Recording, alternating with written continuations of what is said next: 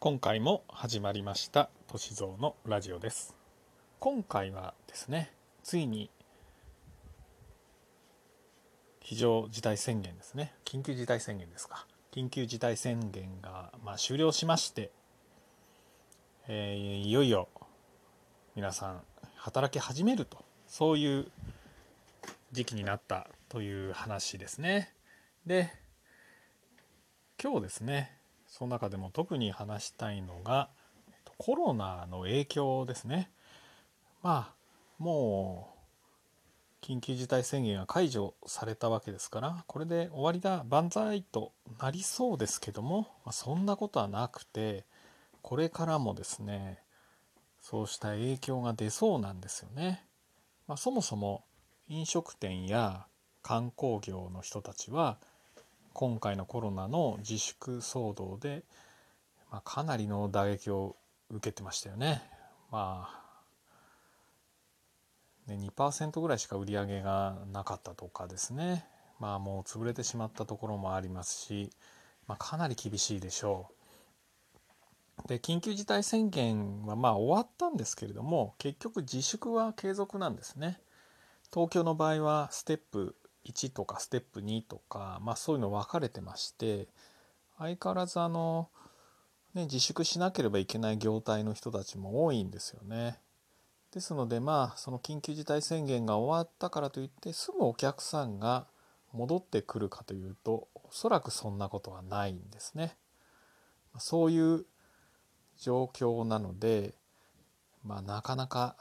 あの事業者としてもちょっと読めないところはあるんですよね。でまあ自粛はですねそれで継続なんですよ。うんまあ自粛まで終わりになるわけではないんですけどでこのなんかその開放感みたいなのが今もう出てるじゃないですか。その中で「はい自粛は継続ですから」ってまああのね保育園からもそういう連絡来たんですけど「自粛は継続です」って連絡来ましたけどこの状況で自粛は継続と言われても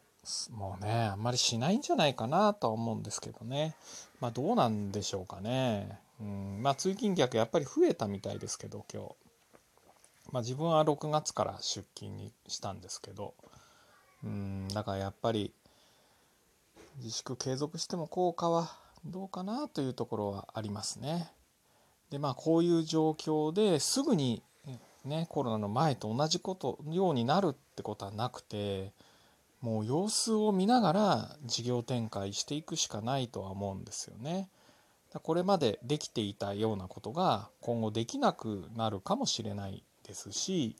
むしろあの新しい事業を考えていく必要もあるかもしれませんよね。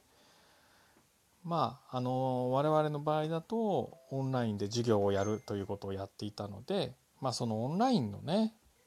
でやっていることがどこまで、まあ、あのこの後も続けていくかというのがすごくあの大切にはなってくるんですけども、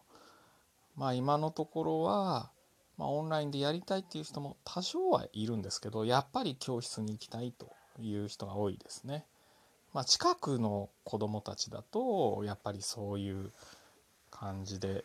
まあやっぱり通った方がいいですし親御さんも家でね勉強するよりは、まあ、外に行ってもらった方がいいというふうに考えてるんだと思います。ですのでまあちょっと6月に教室が開いてからどんな感じになるかっていうのはまたねちょっと話をしたいとは思うんですけどそんな感じで再開していくしかないかなと思います。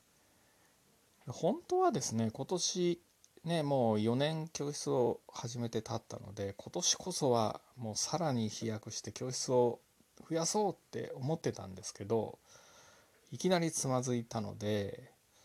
ちょっとねどうしようかなっていうのはもう様子を見ながらやるしかないんですけど、まあ、飛躍の年に今年がねできたらおそらく来年以降はすごく楽だと思うんですよね。まあまたねコロナの第2波っていうのも考えられるところではあるんですけども、まあ、そういうね環境の責任にしないで自分たちでできることをやっぱりやっていかないといけないなというふうに思います。本日はこんなところで以上です。またお会いしましょう。さようなら。